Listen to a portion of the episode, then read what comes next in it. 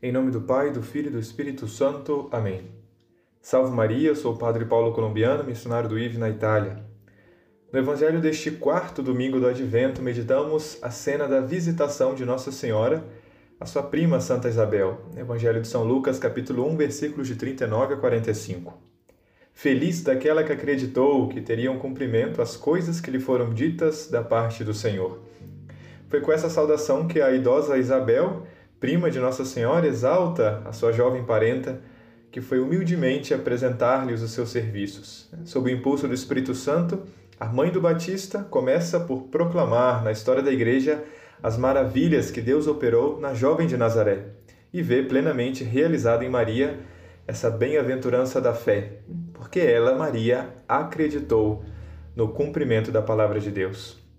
Irmãos e irmãs, devemos meditar hoje duas atitudes interiores e fundamentais da Virgem Santíssima para com Deus: na sua fé e na sua atitude de humilde serviço e de amor desinteressado aos outros. Em primeiro lugar, a fé de Maria. Maria acreditou, acreditou nas palavras do Senhor transmitidas pelo anjo Gabriel. O seu coração puríssimo, já completamente consagrado a Deus desde a infância, dilatou-se na anunciação no fiat, nesse faça-se em mim, generoso, incondicionado, com que ela aceitou tornar-se a mãe do Messias e filho de Deus. Desde aquele momento, inserindo-se ela ainda mais profundamente no plano de Deus, Maria se fez conduzir pela mão da misteriosa providência e durante toda a vida, radicada na fé, seguirá espiritualmente o seu filho, tornando-se a sua primeira discípula perfeita e realizando cotidianamente todos os dias as exigências de tal segmento, segundo as palavras do próprio Cristo: quem não toma a sua cruz para vir após mim, não pode ser meu discípulo.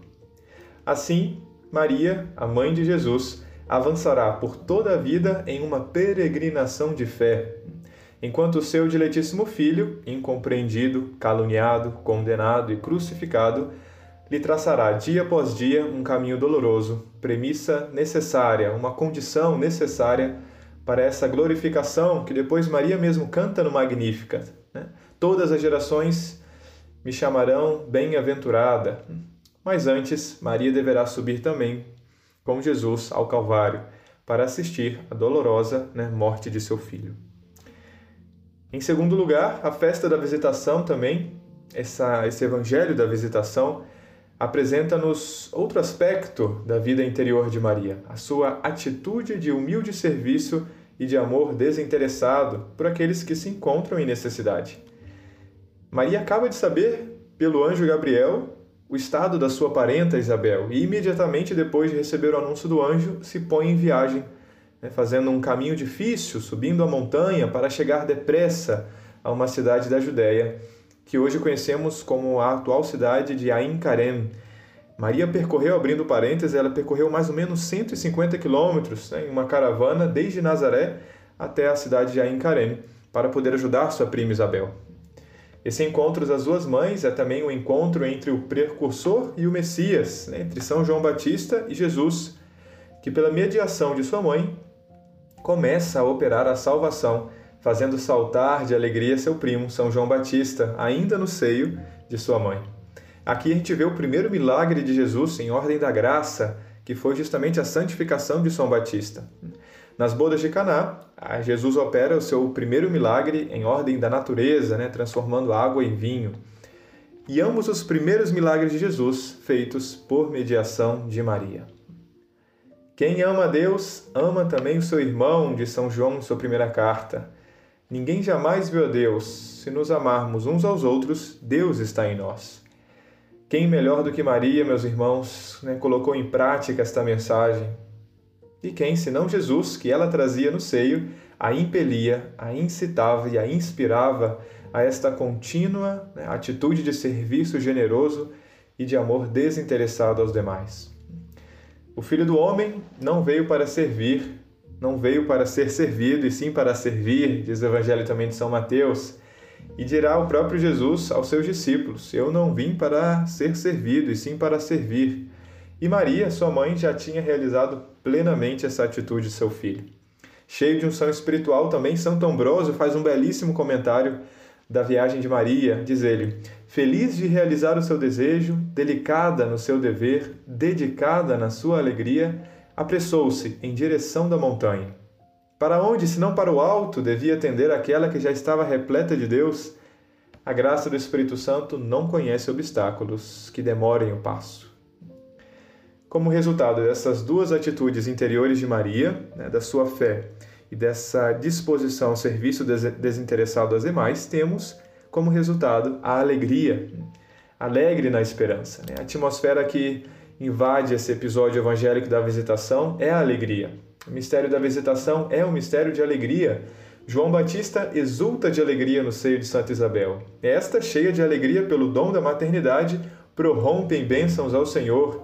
Maria também eleva o Magnificat, um hino repleto de alegria messiânica. Mas qual é a misteriosa fonte escondida de tal alegria? É Jesus, que Maria já concebeu por obra do Espírito Santo e que já começa a derrotar aquilo que é a raiz do medo, da tristeza, da angústia, que é o pecado, é a mais humilhante escravidão do homem. Hoje, queridos irmãos e irmãs, celebrando o último domingo já do Advento, em preparação para o Natal do Senhor, a nossa preparação não pode terminar, deve sempre continuar na nossa vida, né? porque a veneração, o amor e a devoção à Nossa Senhora não podem desaparecer do nosso coração. Pelo contrário, devem crescer e exprimir-se num testemunho de vida cristã, modelado pelo exemplo de Maria, o nome da bela flor que eu sempre invoco de manhã e à noite, como canta o poeta Dante Alighieri. Ó Virgem Santíssima, Mãe de Deus, Mãe de Cristo, Mãe da Igreja, olha-nos clemente nesta hora. Virgo Fidelis, Virgem fiel, pede por nós, ensina-nos a crer como tu creste. Faz que a nossa fé em Deus, em Cristo e na Igreja seja sempre límpida, serena, corajosa, forte e generosa. Mater amabilis, mãe digna de amor, mater pulcre dilectionis, mãe do amor formoso, pede por nós, ensina-nos a amar a Deus e aos nossos irmãos como tu os amaste. Faz que o nosso amor para com os outros seja sempre paciente, benigno e respeitoso. Causa nostra Letícia, causa de nossa alegria, pede por nós, ensina-nos a saber colher na fé o paradoxo da alegria cristã, que nasce e floresce do sofrimento, da renúncia e da união com teu Filho crucificado. Faz que a nossa alegria seja sempre autêntica e plena para podermos comunicar a todos. Essa oração fazia São João Paulo II, a Virgem Santíssima, e é assim também que rezamos já nessa preparação ao Natal que se aproxima. Deus abençoe.